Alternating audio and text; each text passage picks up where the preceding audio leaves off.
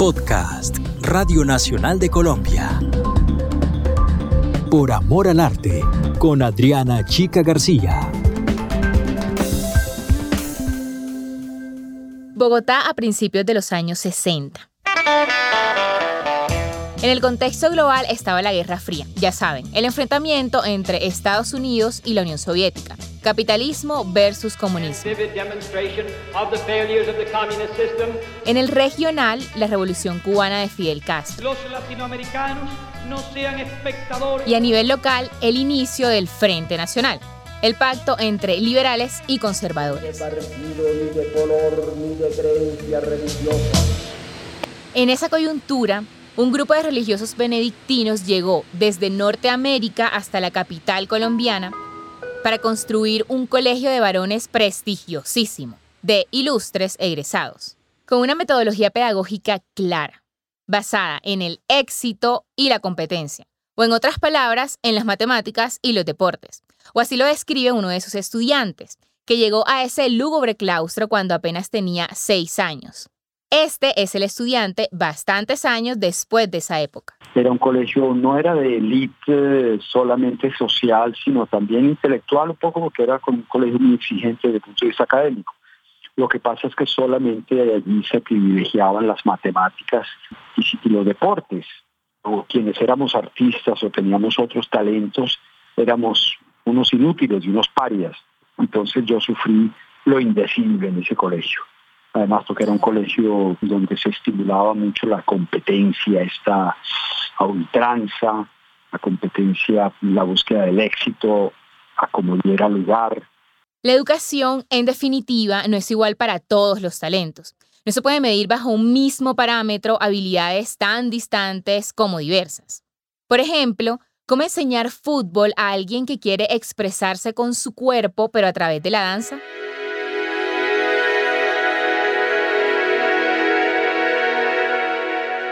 Ese estudiante, inadaptado en un espacio que no respondía a sus intereses y habilidades, pero que también llegó a ser ilustre, es Álvaro Restrepo, el cofundador y director de El Colegio del Cuerpo.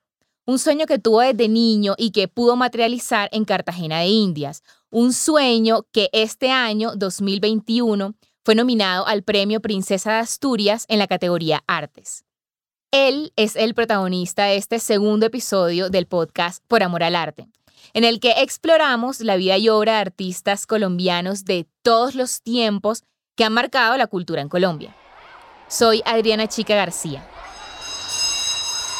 Yo era el peor estudiante del que se decía que era el mejor colegio de Colombia. Esta historia, no en vano, y eso lo van a descubrir más adelante, comienza en ese colegio, el San Carlos. Sin duda es uno de los mejores del país. De ahí se han formado, por ejemplo, expresidentes como Andrés Pastrana o Juan Manuel Santos, con el lema Ora et labora. Ora et labora. Ora y trabaja. Pero no todos les aplica el mismo lema. Por ejemplo, Álvaro. De hecho, sus años de estudiante fueron una especie de dicotomía. Por un lado estaba ese colegio que enseñaba con violencia física, literalmente, porque en esa época eso era aceptado. Era realmente una educación muy, muy violenta. Yo tenía pánico, además, porque entonces yo era muy desadaptado, yo, era, yo estaba en el lugar equivocado, entonces siempre estaba en, conflicto, siempre estaba en problemas. Y, y, me dieron muy duro. Entonces yo detesté los 11 años que yo estuve en ese colegio, logré sobrevivir 11 años, los detesté cada día más que el otro tuve grandes amigos, tuve momentos buenos, pero en general fueron momentos de gran sufrimiento. Y por el otro lado estaba su tía abuela Maruja de León de Luna, una pianista concertista que era la directora del Instituto de Música de Cartagena, donde él pasaba todas sus vacaciones. En esa Cartagena que aún no había perdido su misticismo por la explotación turística de la actualidad. Yo tuve, creo, mis primeros éxtasis místicos con mi, con mi tía abuela aquí en la Semana Santa en Cartagena, hablándola a ella, tocar el órgano. Entonces, esa fue una gran influencia y me marcó definitivamente, no solo por mi afición hacia ese tipo de música, sino también hacia ese tipo de, de teatro, porque para mí toda esa liturgia católica eh, tenía mucho de teatro, tenía mucho de, de arte escénico, toda la parafernalia, la gestualidad, de los olores, los colores, la puesta en escena. Lo que más me marcaba era el mundo que yo vivía con mi tía abuela en esos caserones donde ella vivía porque ella vivía en el conservatorio, ella como directora de la escuela de música vivía en la escuela de música.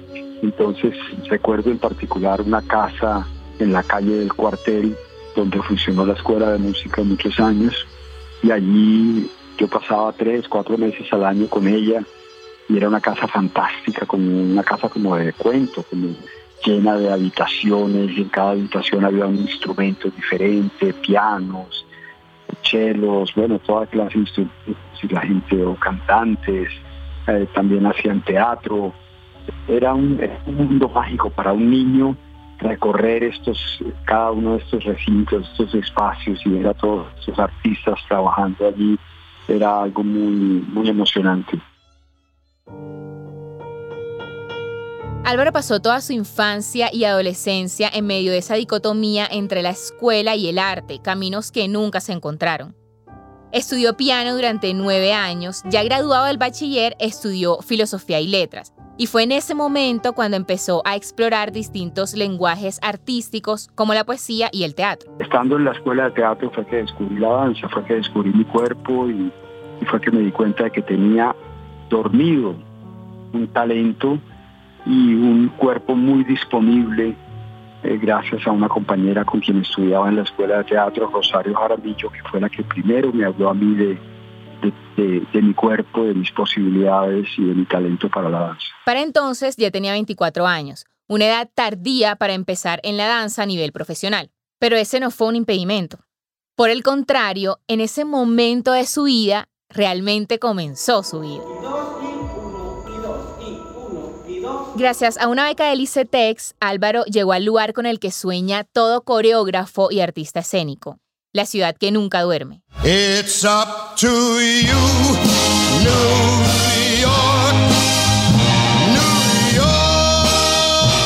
Allí estudió danza contemporánea durante más de cinco años, con maestros y figuras muy reconocidas del sector. dije, hombre, empecé viejo, estoy consciente de que es una edad avanzada para comenzar la danza, pero también esas vocaciones tardías son las que se asumen con mayor pasión y con mayor fervor.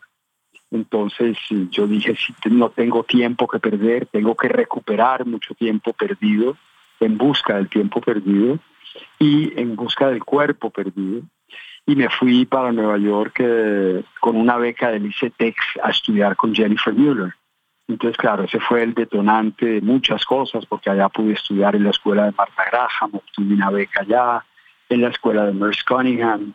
Estudié pues con Jennifer, por supuesto, y también conocí a mi, al que sería mi maestro y compañero muy importante, el surcoreano Cho Kyu-hyun, quien me dio otra visión completamente diferente de no solo de la danza, sino del arte, de la espiritualidad, de la vida, una visión ligada pues por supuesto a su tradición oriental Álvaro había logrado unir todos esos lenguajes artísticos que alguna vez exploró, incluso cuando todavía no se había descubierto a sí mismo.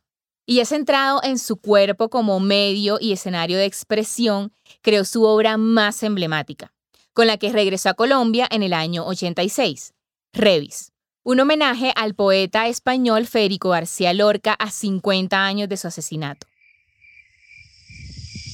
No es sueño la vida, alerta, alerta, alerta. Nos caemos por las escaleras para comer la tierra húmeda o subimos al filo de la nieve con el coro de las dalias muertas. Pero no hay olvido ni sueño, carne viva. Los besos atan las bocas en una maraña de venas recientes y al que le duele su dolor le dolerá sin descanso y el que teme la muerte la llevará sobre sus hombros. No es sueño la vida, alerta, alerta, alerta. Un escenario a oscuras, con una sola fuente de luz tenue sobre su cuerpo desnudo y cubierto de tinta roja y negra. Se mueve muy despacio a ritmo de cantos indígenas, sobre un suelo también cubierto de tinta negra. La obra completa es él, su cuerpo y sus movimientos, que mete al espectador en una especie de viaje cósmico e hipnótico, como él mismo lo ha escrito. Revis fue realmente la conjunción de todas mis búsquedas anteriores, porque logré crear una ceremonia, un ritual para mi cuerpo, desde mi cuerpo, sobre mi cuerpo, todas las preposiciones cuerpo. Fue mi primer gran grito, y grito contiene también la palabra rito con el cuerpo. Allí pude expresarme de una manera muy potente, muy fuerte. Yo siempre he dicho que tal vez ha debido ser mi última obra y no mi primera obra, porque tiene un poder de síntesis y de lo esencial realmente, minimalista, pero muy, muy potente. Y bueno, esta obra por eso todavía es muy recordada por muchas personas que la vieron en su momento eh, aquí en Colombia y en muchos países. Regresó entonces a su país natal, la Colombia de finales de los 80. Y en medio de escenarios y aplausos, Álvaro recuerda un trabajo que años atrás había hecho con el sacerdote italiano Javier de Nicolò, un personaje bastante conocido en el país por crear un programa que brindaba educación y protección a niños y jóvenes en condición de calle. Esa labor social lo impactó, pero además la vivó un deseo que llevaba en su cabeza durante mucho tiempo. Yo dije que qué maravilla yo poder hacer algún día un colegio donde no se sufra, sino un colegio donde, donde la gente sea feliz. Entonces la idea colegio apareció por ahí. No cuerpo y no danza porque dije, hombre, colegio de danza no, un colegio del cuerpo, un colegio para el cuerpo. Además, no solo el cuerpo de sino el cuerpo de todos los seres humanos, porque el cuerpo es el gran olvidado de la educación. Entonces yo dije, qué maravilla poder poner el cuerpo, el centro de la experiencia educativa. Álvaro quería revertir todo lo que recibió. ¿Recuerdan el colegio aquel? El San Carlos, el de Hora et Labora ora y trabaja, en el que no pudo descubrirse a sí mismo y mucho menos explorar sus intereses y habilidades. Motivado por esas experiencias, quiso crear un colegio en el que todos aquellos inadaptados del sistema tradicional de enseñanza como él no se sintieran fuera de lugar y por el contrario pudieran desarrollarse integralmente. Uno puede hacer mucho bien o mucho mal durante el proceso de la educación y a mí me hicieron mucho mal. Y por eso yo quise crear un colegio diferente, un colegio que curara primero mis propias heridas y luego que ayudara a curar las heridas de, de otros.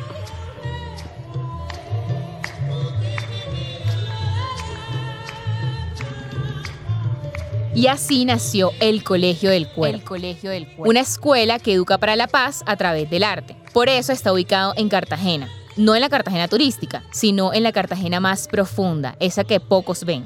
Y es una ciudad muy dura, tal vez la ciudad más difícil de Colombia para vivir y para hacer cualquier cosa, es la ciudad más, más desigual, más descuadernada, más racista, clasista, todos los istas del mundo. Pero bueno, es aquí donde decidí hacer mi obra y tal vez por eso tiene tanta potencia también, es porque, porque trabajo en un medio tan difícil. Y bueno, también es que es una ciudad en donde el baile y la música se llevan dentro, donde suenan los tambores y el cuerpo se menea sol. Allí Álvaro se asoció con la coreógrafa francesa Marie-France Delouvin, y me perdonarán el acento francés, y juntos crearon el Colegio del Cuerpo. Pero no fue en cualquier parte, sino en barrios periféricos, como el Nelson Mandela, que no es solamente un barrio de población vulnerable, sino que fue el lugar a donde llegaron desplazados de todas las regiones del país que estaban en búsqueda de tranquilidad, de esa tranquilidad que les había arrebatado la violencia del conflicto armado, pero también la violencia económica. Siempre tuve como esa idea de que quería trabajar con sectores populares que estuvieran en problemas y que el arte pudiera ayudar, no digo a sanar, porque yo no creo que nosotros sanemos nada, pero sí a, paliar, a, a que ayudara a expresar sus cosas, ¿no? Por el Colegio del Cuerpo han pasado más de 20.000 niños y niñas del estrato T, el estrato talento, como lo prefiere llamar Álvaro, porque él no cree en la caridad, no cree que su proyecto sea social, sino que por el contrario es un proyecto de sociedad, para crear sociedad. Los muchachos que trabajan con nosotros, muchos de ellos son víctimas, son hijos de desplazados, son personas que han vivido en carne propia el desplazamiento, ya sea por culpa del conflicto armado o por culpa de la violencia económica, ¿sí? de la falta de oportunidades. Yo siempre lo, lo repito y lo digo, en este país no hay que repartir la riqueza, hay que repartir las oportunidades, porque el talento es universal, pero las oportunidades no. Entonces, ese tema de repartir oportunidades, de, dar acceso a, las oportunidades de entrar en contacto con el arte y con todo esto es lo más importante. Y entonces estos, estas víctimas, estos muchachos, muchos de ellos, por ejemplo, el miembro más antiguo hoy en día de, la compañía Cuerpo de Indias, que es el núcleo profesional del Colegio del Cuerpo, eh, Johan Gutiérrez, es un muchacho desplazado del Bagre Antioquia, del Urabá antioqueño, que se vio obligado a llegar a Cartagena con su familia cuando era apenas un niño llega a vivir al barrio Laya y luego al barrio Nelson Mandela y allí conoce el Colegio del Cuerpo y, se enrola y ya lleva 21 años con el Colegio del Cuerpo. Bueno, yo tenía nueve años de edad cuando conocí al Colegio del Cuerpo. Yo cursaba quinto de primaria en un colegio que se llama Jesús Maestro, Sueños y Oportunidades. Este colegio queda eh, en la periferia de Cartagena, más exactamente en el barrio Nelson Mandela, uno de los barrios más vulnerables que existen en la ciudad. Sabíamos que nos iban a sacar del, del, lugar de donde acontecía toda nuestra vida, que era el colegio y el barrio, y que nos iban a llevar a otra parte de la ciudad. Imagínate salir de este barrio tan pobre, tan difícil, eh, salir de allí al centro de la ciudad. Y bueno, ya era un logro grandísimo. Entonces, pues nosotros como que es en primera instancia como que te puedo decir que eso fue, esa fue una de las razones por las cuales decidimos inscribirnos y, dejarnos como eh, llevar por lo que el Colegio del Cuerpo quería ofrecer. El padre de Johan trabajaba como conductor de lancha en el Bagre, Antioquia. Pero en esa época la guerra se recrudeció y era realmente peligroso y riesgoso seguir trabajando en el río. De hecho, ya los paramilitares habían asesinado a uno de sus familiares y también habían desaparecido a varios de sus compañeros de trabajo.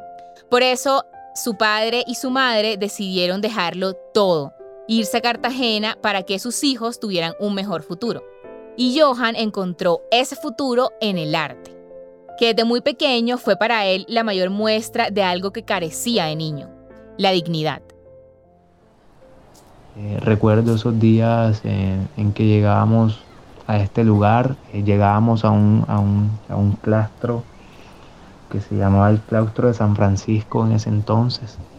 Eh, era un lugar amplio, tenía un gran árbol de, mango en, el patio, eh, había una cafetería, había dos espacios eh, de, con piso de madera donde llegábamos a, hacer primero que todo una relajación, que es la primera actividad que era la primera actividad que, que nos ponían a hacer cuando llegábamos, como que a acostarnos eh, boca, boca arriba en el piso, este piso limpio, eh, por primera vez también ver, eh, ver, la, ver, la, la pulcritud, ver, ver la limpieza de un espacio, de la dignidad de este piso de madera donde nos podíamos tirar, donde podíamos jugar, donde podíamos saltar, donde, donde fueron aconteciendo muchas cosas. Entonces es, ese primer momento era como de,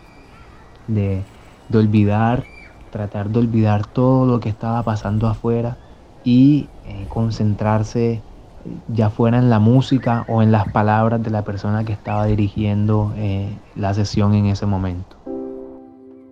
Yo les digo a estos muchachos, muchachos, ustedes aquí no vienen a aprender a bailar, porque ustedes saben bailar mejor que yo.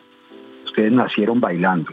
Aquí en Cartagena la gente tiene el baile, la danza, el movimiento adentro, es parte de la cultura. Aquí vienen ustedes es aprender a pensar. Aprender a pensar con todo su cuerpo, con su cuerpo mental, su cuerpo espiritual y su cuerpo físico. Entonces, lo que nosotros hacemos es que, una clase de danza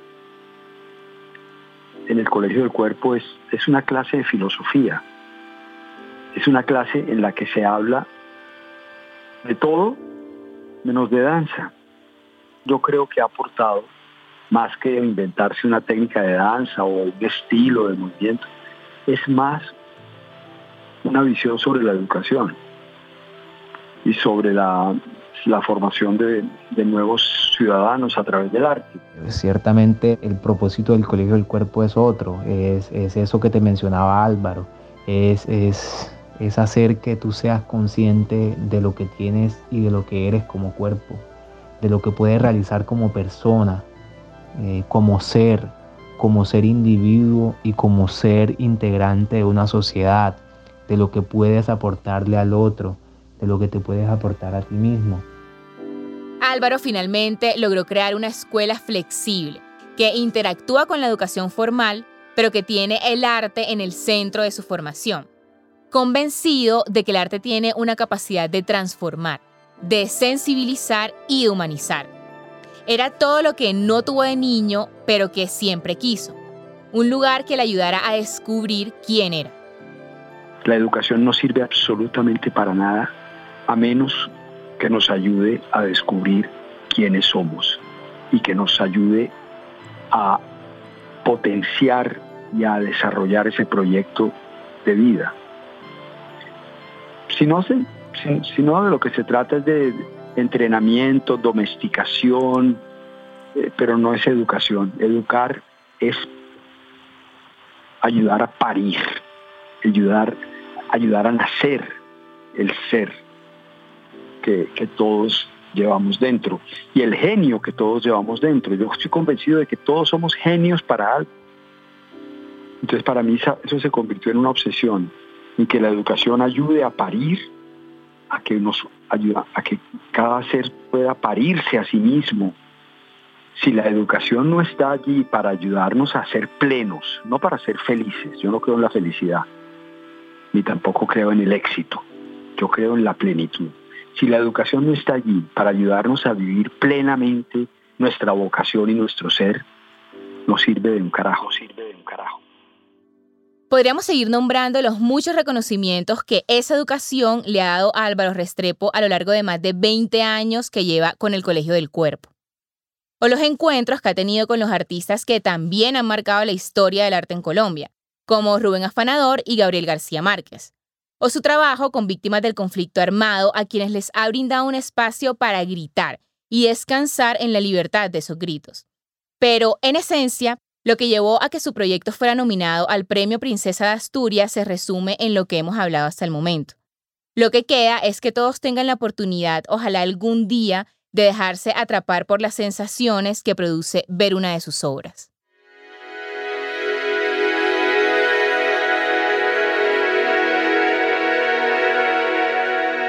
Gracias por escuchar este podcast por amor al arte.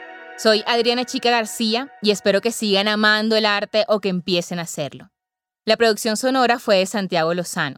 Sigan conectados con todos los podcasts de Radio Nacional de Colombia en nuestra página web radionacional.co o en cualquier plataforma de podcast que prefieran escuchar. Hasta pronto.